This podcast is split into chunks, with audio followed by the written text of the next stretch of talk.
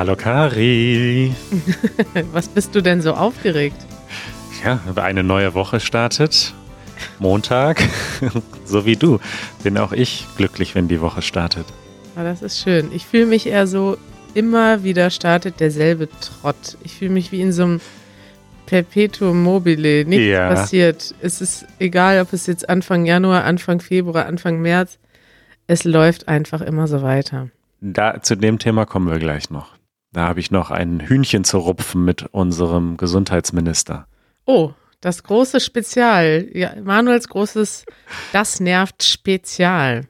Genau. Aber bevor wir dazu kommen, haben wir erstmal eine Ankündigung. Trommelwirbel. Äh, wir machen mal wieder eine Live-Sendung auf YouTube. Und zwar über das Thema Schimpfwörter.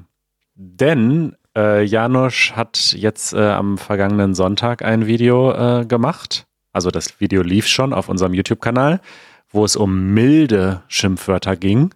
Ja. Und wir haben das Gefühl, wir müssen noch ein bisschen mehr über dieses Thema reden. Ja, nicht nur wir, äh, unsere ZuschauerInnen haben auch das Gefühl, denn es gab sehr viele Kommentare. Jetzt schon, nach weniger als 24 Stunden, sind die Kommentare voll mit anderen Schimpfwörtern, mit Fragen, mit Bitten. Die Leute sagen, jetzt bitte die richtigen Schimpfwörter zeigen. Dem wollen wir nachkommen. Also keine Angst, wir werden nicht nur äh, schlimme Schimpfwörter äh, hier vorstellen, aber wir möchten vielleicht so ein paar Schimpfwörter in den Kontext rücken und auch erzählen, welche Schimpfwörter wir privat benutzen. Also wenn ihr schimpfen wollt, wie Kari und Manuel und Janusz, dann könnt ihr am Mittwoch einschalten und es wird dann auch visuell interessant, denn wir werden uns vor der Kamera zeigen, Manuel. So sieht's aus. Ist das visuell aufregend, wenn man uns mal sehen kann? Also für mich nicht, aber anscheinend besteht ein Interesse, weil manchmal schalten ja schon ein paar Leute ein. Oder ist es desillusionierend? Mittwoch, 24.03., also schon sehr bald, um 19 Uhr deutscher Zeit und wir verlinken wieder so eine, einen Zeitzonenrechner in den Show Notes. Da könnt ihr draufklicken, dann seht ihr genau, wann das äh, bei euch ist und dann könnt ihr dabei sein und uns auch in dem Chat auf YouTube live Fragen zum Thema Schimpfwörter stellen. Richtig, wir freuen uns sehr, wenn ihr live dabei seid und auch live mit uns kommentiert. Wir sind mit mehreren Leuten im Team am Start. Das heißt, wir werden auch auf eure Kommentare eingehen können und auch einige in der Sendung vorlesen. Dann gibt es ein Follow-up. Kari hat keinen Shitstorm bekommen, sondern einen Love Storm. also das Wort erfinde ich jetzt hiermit. Ich wollte gerade sagen, gibt es so ein Wort? Nee, das habe ich jetzt ähm, neu erschaffen. Toll. Äh, die Episode, bitte nicht mehr lachen, hat äh, 50 Kommentare bekommen auf der Website und auf Patreon äh, zusammengefasst. Das ist Rekord. So viel Rückmeldung haben wir noch nie bekommen Echt? auf eine Episode. Und es war ja wirklich ein Wasserfall der Liebe, würde ich mal sagen.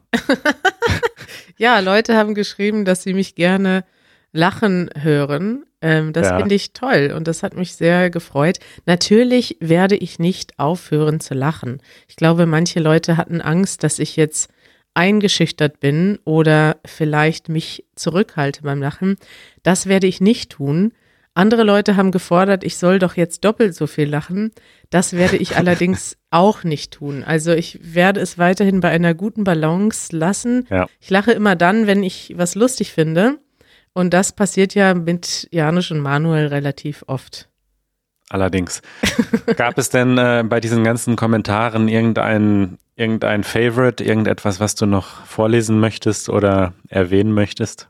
Es gab einige Kommentare, äh, viele Kommentare aus Russland, auch aus Polen. Also ich hatte, wir hatten ja darüber philosophiert, ob es tatsächlich eine andere kulturelle Kodierung gibt. Also ob das so ist, dass das Lachen in bestimmten Kulturen unterschiedlich verstanden wird. Zum Beispiel in, weiß ich nicht, in manchen Kulturen drückt das Freude und Sympathie aus, in anderen Kulturen ist es vielleicht etwas Negatives.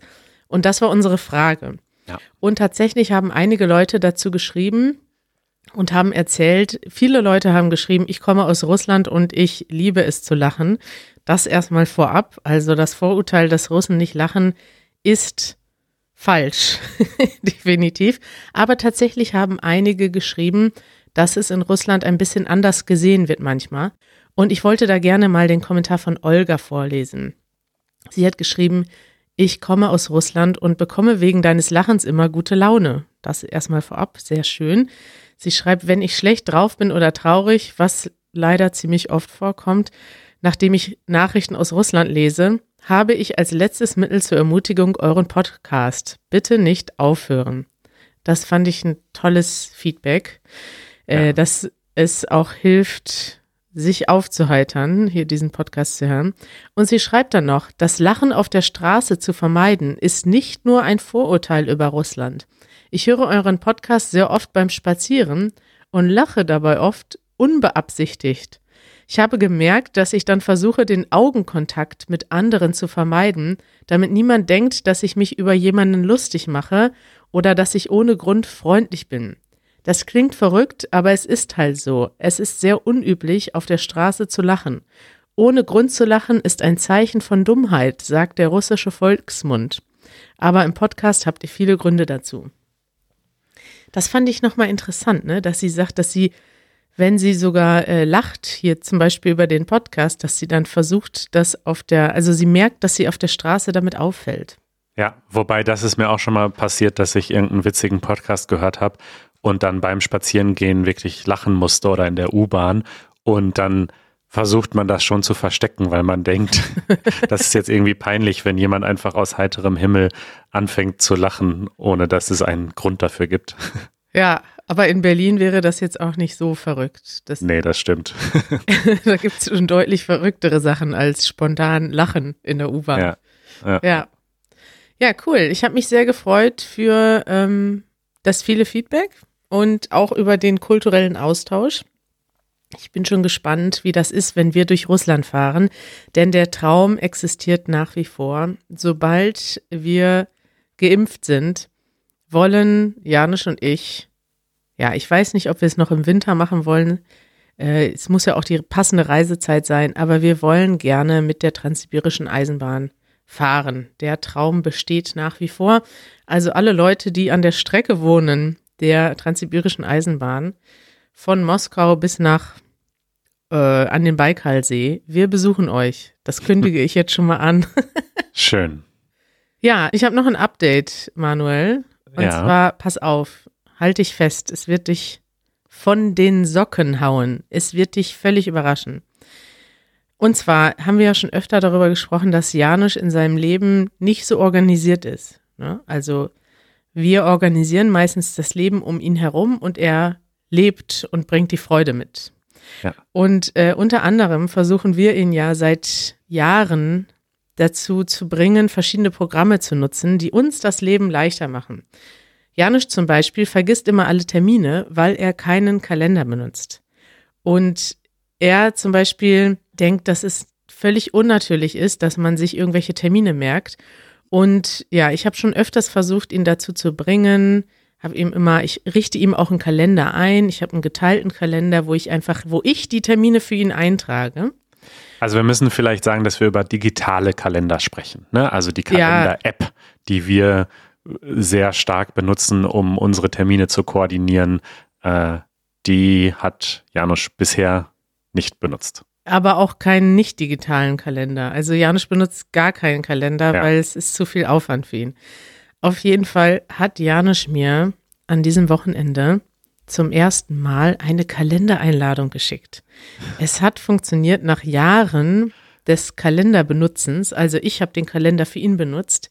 Hat er jetzt selber einen Kalendereintrag erstellt. Und das Witzige war, der Kalendereintrag war auch am richtigen Tag. Also wir wollen in ein Fahrradgeschäft gehen und uns Fahrräder angucken, ja? Ja. Und im Moment muss man dafür einen Termin machen, weil das in der Pandemie jetzt so ist, dass wir, die Geschäfte sind nicht offen, aber man darf hingehen mit einem Termin und dann ist man der Einzige im Laden. Click und Collect. das ist Ikea. Klick, ja, ich glaube, das heißt Click und Click und Meet oder so, ne? Ja, auf jeden Fall hat Janusz einen Termin gemacht bei einem Fahrradladen und diesen Termin wollte er in unseren Kalender eintragen und er hat mir tatsächlich eine Kalendereinladung geschickt um 12 und die Kalendereinladung heißt um 12 Uhr bei und dann kommt der Name des Fahrradladens und die Kalendereinladung war aber auf 9 Uhr terminiert. und das war so süß, weil ich dachte, wow, Janusz hat seinen ersten Kalendereintrag gemacht, fast richtig gemacht, hat er es schon mal am richtigen Tag in den Kalender geschrieben, aber dann nicht zur richtigen Uhrzeit, sondern statt dass er um 12 Uhr den Termin eingetragen hat, hat er ihn um 9 Uhr eingetragen und dann aber in den Termin reingeschrieben, dass er um 12 Uhr stattfindet. Also ich finde das äh, sehr schön. Ich muss dich enttäuschen, es überrascht mich gar nicht so sehr, denn tatsächlich habe ich seit letzter Woche einen regelmäßigen Termin mit Janusz. Wir machen jetzt immer einen, einen Tech Tuesday, äh, wo uh. wir ein, eine Stunde uns um technische Sachen kümmern, weil es so gewisse Dinge gibt, ähm, bei denen ich Janusz einfach helfen kann, aber das passiert nicht, wenn wir da nicht einen fixen Termin für vereinbaren. Ja. Und dann habe ich das bei mir im Kalender so eingetragen und habe ihn gefragt, als wir am Telefon waren, ähm, ja, soll ich dir eine Kalendereinladung schicken? Wahrscheinlich nicht, weil du guckst eh nicht da rein, oder? Und er meinte dann, doch, doch, ich will jetzt endlich anfangen, diesen Kalender zu benutzen. Schick mir eine Einladung. Und dann hat er das tatsächlich angenommen. Da ist ein grüner Haken neben Janusz Schamerski. Und äh, deswegen wundert es mich nicht. Er will diese, er will jetzt äh, anfangen, äh, den Kalender zu benutzen. Wenn er später diesen Podcast hört, wird er wieder lachend durch die Wohnung laufen. ich freue mich, Janusz. Ja. Ich freue mich, wir können noch viele Abenteuer erleben mit unserem gemeinsamen Kalender. Das nervt. So. So, jetzt wird's ernst. Jetzt wird's ernst. Ähm, das nervt. Also, ich kann mich noch erinnern, als die Pandemie so losging, beziehungsweise als die erste Welle, die sogenannte erste Welle äh, war, vor einem Jahr ungefähr, da haben wir hier im Podcast eigentlich die deutsche Politik äh, immer so ein bisschen gelobt. Ne? Wir haben zwar immer gesagt, ja, ja, es ist jetzt nicht die Regierung, die wir gewählt hätten, aber wir sind dennoch zufrieden mit der Politik, die gemacht wird. Die Maßnahmen sind angemessen. Das Land kommt gut durch die Pandemie. Ja. Das war eigentlich immer so unser Tenor, unser Fazit, oder? Damals lief ja auch noch alles halbwegs gut. Richtig, also unter den Gegebenheiten. Ne? Damals gab es keine Impfstoffe und man musste einfach schauen, dass man durch Social Distancing das Schlimmste verhindert, dass das Gesundheitssystem nicht überlastet wird. Und das hat Deutschland ja in dieser ersten Welle ganz gut ge gemacht eigentlich. Ja, und die Leute hatten auch noch Angst und sind von alleine zu Hause geblieben und mussten nicht gestoppt werden. Ja, genau. So, jetzt sind wir mitten in einer dritten Welle und äh, also ich weiß gar nicht, was ich dazu sagen soll. Es wirkt einfach nur chaotisch und hilflos und planlos. Ähm, Erstmal die Impfkampagne ist ein Desaster. Also wenn ich mir anschaue, wie das in manchen anderen Ländern wirklich mit Nachdruck äh, und guter Organisation jetzt vorangeht, da denkst du dir in Deutschland irgendwie, es passiert einfach nichts und ich verstehe auch gar nicht so richtig, woran es liegt, weil es liegt nicht nur daran, dass nicht genug Impfstoff da ist. Es ist definitiv auch ein Organisationsproblem. Ja, ich glaube, großteils ist es aber schon so, dass es nicht genug Impfstoff gibt. Was ja aber auch das Problem ist, dass sich die Regierung, also ich glaube, die Länder, die viel eingekauft haben, wie, weiß nicht, USA, Israel, äh, Großbritannien, die haben jetzt auch schon wenigstens genug Impfstoff bekommen. Und äh, Deutschland hat halt, glaube ich, mit der EU zusammen nicht genug eingekauft oder gerade so viel eingekauft, dass es mit allen Anbietern zusammen genug ist, aber es sind halt noch nicht alle fertig. Und es gibt bei manchen Lieferengpässen und Engpässe und so gibt es halt nicht genug. Das stimmt, aber glaubst du, wenn wir jetzt morgen auf einmal so viel Impfstoff in Deutschland hätten, dass die ganze Bevölkerung geimpft werden könnte, glaubst du daran, dass das dann flüssig und geschmeidig läuft? Also was ich so höre aus diesen Impfzentren, ähm, läuft es alles andere als rund, was die Terminvergabe betrifft und so weiter. Und bis vor kurzem durften Hausärzte nicht impfen. Das läuft jetzt ganz langsam an. Und es ist immer noch so, dass die Gesundheitsämter, das ist jetzt ein bisschen ein anderes Thema, aber die Gesundheitsämter am Sonntag nicht arbeiten und ich glaube die Impfzentren auch nicht. Und ich denke mir so, Leute, das ist eine Krise. Wir stecken in einer tiefen Krise und äh, die Ärzte ähm, bieten an, die sagen, ich arbeite auch sonntags, ich arbeite auch nachts, aber nein, ähm, das ist ja hier irgendwie, muss, muss alles bürokratisch und normal ablaufen und in Ämtern wird nicht gearbeitet am Sonntag. Ja. Also das ist so das eine. Ich habe mich da äh, die Tage mit äh, Jer Jeremy drüber unterhalten und er hatte diese Vorstellung, Deutschland ist halt immer ganz vorsichtig und ordentlich, ne? Und in der ersten Welle hat sich das positiv ausgezahlt, weil da waren die Deutschen ganz zurückhaltend und deswegen ähm, hat sich das dann darauf ausgewirkt, dass sich die Pandemie langsamer ausgebreitet hat.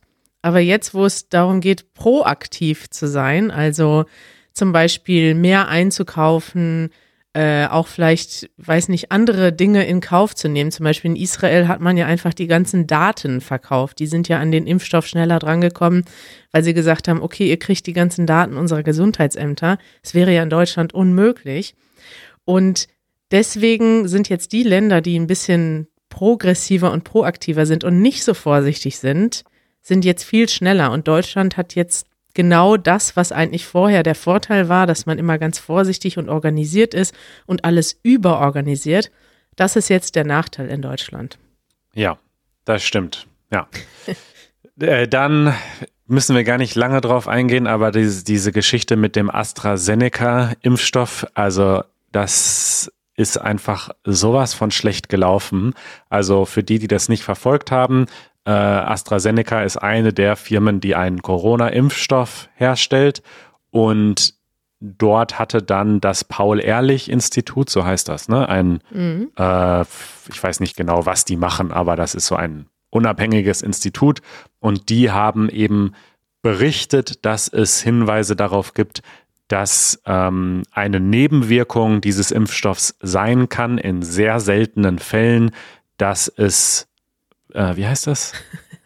So äh, eine bestimmte Thromboseform hervorruft. Genau, dass es äh, Thrombosen im Gehirn auslösen kann. Aber ich glaube, die haben das nicht berichtet, sondern die haben schon davon abgeraten, den zu benutzen. Und berichtet haben das ja schon mehrere und es hatten ja auch mehrere Länder, ich glaube vor allem skandinavische Länder den Impfstoff ausgesetzt. Und dann ist Deutschland gekommen und hat den Impfstoff auch ausgesetzt. Ja, genau. Also Deutschland äh, hat in dem Moment das äh, ausgesetzt, also nicht mehr damit geimpft, als dieses Paul-Ehrlich-Institut gesagt hat, wir empfehlen das nicht zu tun, weil es von anderthalb Millionen Geimpften in sieben Fällen diesen, äh, diese, diesen Vorfall gab.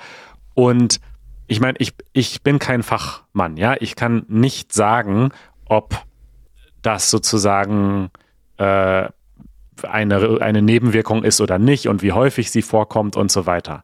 Aber was man schon sagen kann, ist, dass diese politische Handhabe einfach schlecht war.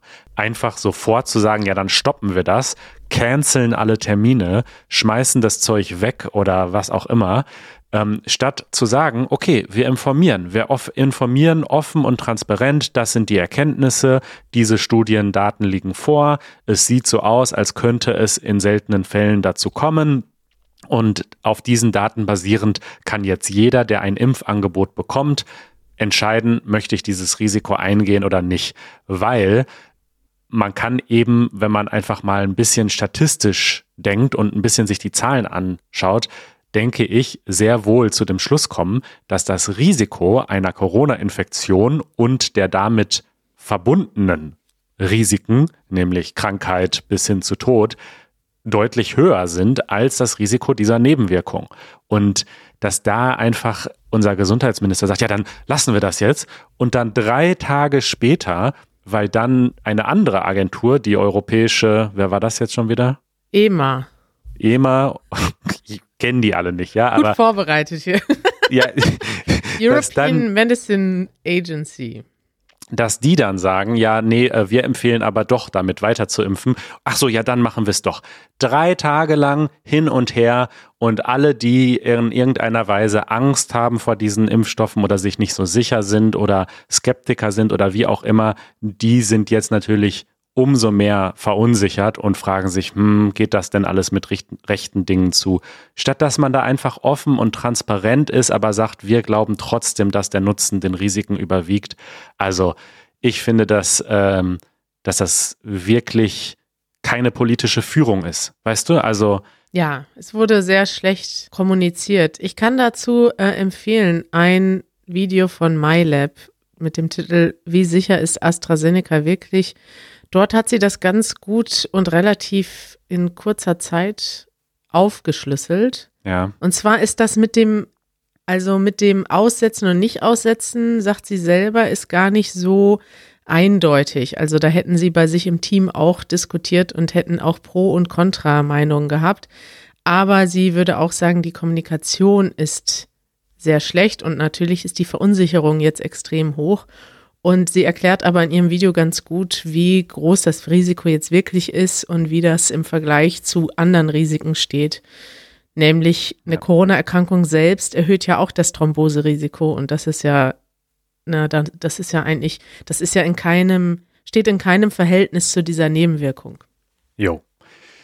So, zu, zum Abschluss noch, also was mich wirklich am meisten nervt, ist du bist noch dieses, gar nicht fertig, Manuel. Diese, du bist nee, ja richtig sauer heute. Was, ich bin wirklich, es macht mich wirklich ein bisschen sauer und traurig, weil was mich am meisten nervt, ist dieses, dieses ganze halbgare, ja, wir öffnen jetzt ein bisschen, weil die Leute können einfach nicht mehr, die müssen jetzt wirklich mal ein bisschen shoppen, dann machen wir jetzt auf und dann sieht man, die, die Wissenschaftler sagen wirklich, okay, ja, wir, wir, es ist wieder ein exponentielles Wachstum da. Äh, die dritte Welle kommt oder wir sind schon drin. Und dann stellt sich unser Gesundheitsminister hin und sagt, ja, jetzt sehen wir, wie unberechenbar so eine Pandemie sein kann. Was? Unberechenbar? Die, die, die, nix unberechenbar. Das ist, das wird seit seit Wochen vorhergesagt, dass das so passieren wird. Trotzdem haben, haben sie gesagt, ja, wir müssen jetzt öffnen und die Leute wollen ja auch wieder reisen und so weiter. Und jetzt äh, geht's halt einfach weiter. Also jetzt müssen wir halt wahrscheinlich, heute treffen sich da die, äh, die Länder wieder mit der Bundeskanzlerin und der Lockdown geht einfach weiter. Und statt dass wir wirklich einmal richtig dicht machen und richtig runterkommen auf eine niedrige Infektionszahl. Und dann, natürlich will ich auch, dass wieder das normale Leben zurückgeht, aber halt vorher muss man halt einmal runterkommen mit den Infektionszahlen. Ich finde, dass das wirklich mittlerweile richtig schlecht gemanagt wird und es keine politische Führung gibt. Ja, und die gibt es ja auch einfach per se nicht, weil wir eben die Bundesländer haben und den Föderalismus und es ist im Moment unmöglich, eine, ja, das so zu organisieren, dass alle Leute mitziehen und alle Leute eine gemeinsame Regulierung haben.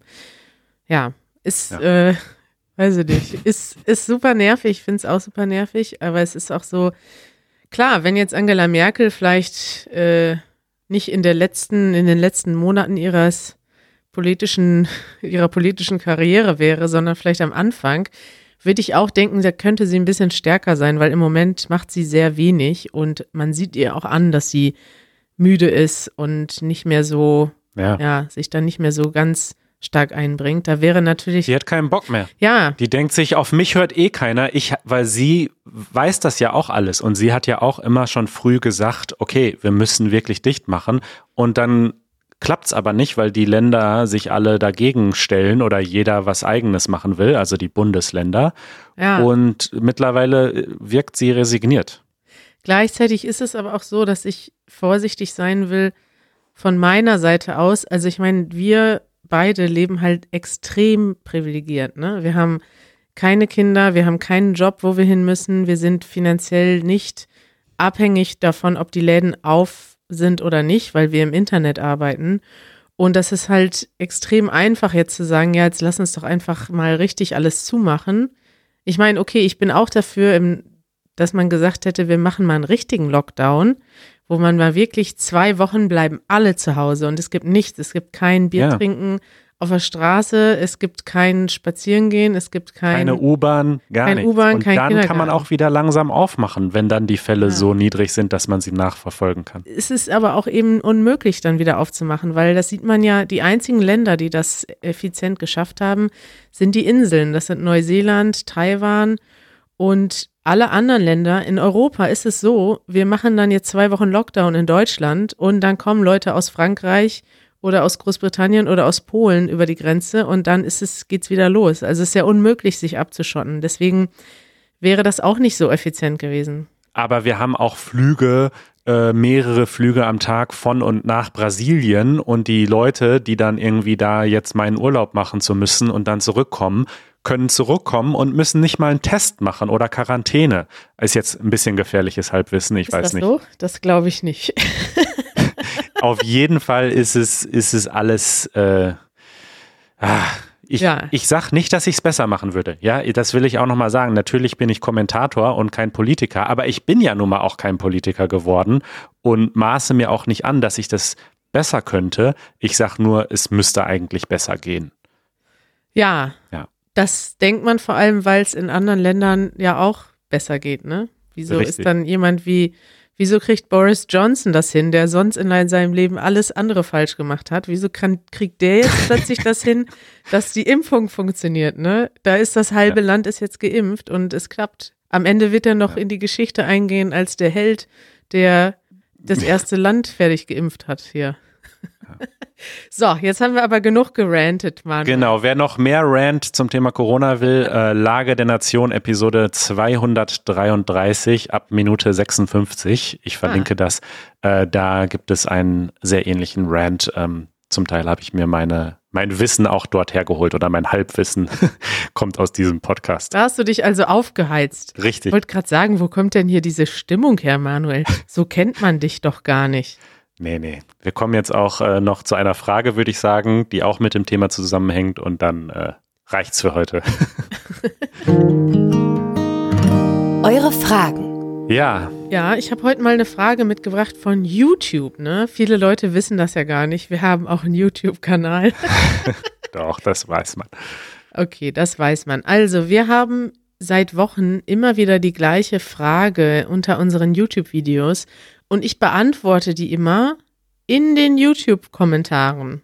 Aber das ist dann auch so, dass das lesen nicht alle. Deswegen wollte ich diese Frage jetzt einmal hier im Podcast beantworten. Jo. Und zwar habe ich die Frage mitgebracht, es haben viele Leute diese Frage gestellt, aber ich habe jetzt mal den Kommentar von einem Nutzer namens Blue mitgebracht und er oder sie schreibt, I hope I won't get hated for asking, but why is basically nobody wearing a mask?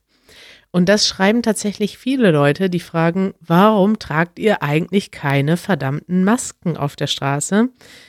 Eine berechtigte Frage. Ich habe das mal so erklärt. Es gibt in unterschiedlichen Ländern unterschiedliche Regeln. Und in Deutschland ist die Regel so, dass man eine Maske immer dann tragen muss, wenn man drinnen ist, also in Geschäften, beim Arzt, in der U-Bahn, muss man eine Maske tragen und man muss sogar eine medizinische Maske tragen. Also man darf jetzt keine Stoffmasken oder einen Schal oder sowas mehr tragen. Draußen auf der Straße ist es kompliziert und das liegt, glaube ich, daran, dass man den Leuten möglichst viel Freiheit geben will und sie möglichst nicht bevormunden will. Und das ist natürlich so ein bisschen schwierig. Man sagt, auf der Straße muss man die Maske nicht tragen. Man muss sie nur dann tragen, wenn man den Mindestabstand von 1,5 Metern nicht einhalten kann. Also zum Beispiel auf Straßen, in denen es sehr viele Geschäfte gibt. Bestimmte Innenstädte haben zum Beispiel die ganze Innenstadt als ähm, Maskenzone deklariert, also zum Beispiel diese bekannten Fußgängerzonen, wo die Geschäfte liegen. Da muss man in vielen Städten eine Maske tragen, weil es dort sehr viele Menschen gibt. Aber man hat auch gesagt, wir wollen keine generelle Maskenpflicht in der Öffentlichkeit, weil wenn jemand alleine im Park sitzt oder, weiß nicht, am Strand ist oder im Wald, dann muss man keine Maske tragen. Und das ist jetzt so ein bisschen das Dilemma, in dem wir sind. In Berlin gibt es kein wirkliches Zentrum. Es gibt an einigen Stellen diese Maskenpflicht, zum Beispiel auf der Friedrichstraße oder am Alexanderplatz, aber auf den anderen Straßen nicht. Und tatsächlich sind die Deutschen so, die machen nur das, was erforderlich ist oder was im Gesetz steht, sag ich mal. Und auf den anderen Straßen tragen daher die Leute keine Masken. Und jetzt könnte man denken, nach meinem Rant gerade, dass ich das für falsch halte. Aber ehrlich gesagt, ich finde, man muss diese Entscheidung mit gesundem Menschenverstand treffen. Und diese 1,5 Meter, das ist kein Wert, den der Virus sich irgendwie ausgedacht hat oder so. Äh, das ist ein Wert, den irgendwer mal festgelegt hat. Aber tatsächlich ist es so, in Innenräumen ist das Infektionsrisiko einfach viel, viel höher und selbst wenn man sich drei Meter entfernt sitzt und das Fenster zu ist, kann man sich gut anstecken. Und draußen auf der Straße, wenn es noch zusätzlich ein bisschen windig ist und man anderthalb Meter Abstand hat, ist das Infektionsrisiko nach allem, was ich gehört habe, extrem gering. Und deswegen finde ich es auch okay und vertretbar, die Leute nicht zu zwingen, eine Maske zu tragen beim Spazierengehen. Und ich finde es auch okay, dass wir unsere Interviews machen mit einem sehr großen Abstand. Vielleicht sieht man das nicht immer, aber wir benutzen so einen Mikrofonpol und halten wirklich einen großen Abstand zu den Menschen und können deswegen weiterhin Videos machen, in denen die Menschen keine Maske tragen, was natürlich für unsere Videos, die zum Sprachenlernen äh, da sind, einfach besser ist. Ja, ich habe da nicht so eine ganz klare Meinung, weil ich glaube schon, dass es, wenn wir jetzt eine Maskenpflicht hätten, dass da auch ähm, Übertragungen reduziert werden würden. Einfach weil ganz viele Leute viel näher aneinander stehen. Und das passiert auch ganz schnell. Klar. Das merkt man auch, wenn wir jetzt, wir interviewen jemand, wir halten den Abstand und dann gibt man, wir geben den Leuten am Ende nochmal eine Karte Janusz zum Beispiel muss da immer aufpassen, dass er nicht zu lange bei den Leuten stehen bleibt, sondern nur die Karte übergibt und wieder zurückgeht, weil die natürliche Körpernähe ist so, dass man sich irgendwie nicht zwei Meter entfernt hinstellt. Ne? Und man muss da schon drauf achten und das machen, glaube ich, ganz viele Leute nicht. Deswegen denke ich schon, dass es vielleicht, weiß ich nicht, äh, in gewissen Gegenden eigentlich gut wäre, wenn die Leute eine Maske tragen würden. Auf der anderen Seite fände ich es auch nicht gut, wenn es einfach, wenn man überall eine Maske tragen muss, dann ist es auch irgendwie, ja, ist es nicht überall sinnvoll oder vielleicht ein bisschen zu viel. Schwierig. Es ist nicht so eindeutig, finde ich. Ja, das ist es nicht. Es ist keine, keine, es ist kein Schwarz und Weiß, sondern es hängt von den Umständen ab. Ja, wir versuchen auf jeden Fall bei unseren Interviews so vorsichtig wie möglich zu sein und so viel Abstand zu halten wie möglich. Gut, Kari, dann äh, freue ich mich auf Mittwoch. Dann schimpfen wir ein bisschen. Dann geht's weiter hier mit dem. auf YouTube. Hoffentlich bleibt das Video online und wir werden nicht geflaggt für was weiß ich. ja. Nee, aber schimpfen darf man noch, glaube ich. ja, YouTube. hast ja. du ja gerade auch schon gemacht. Mhm. Mhm. Gut, ich freue mich. Bis Mittwoch. Ich wünsche dir einen wunderschönen Tag, Manuel. Wünsche ich dir auch. Ciao. Ciao.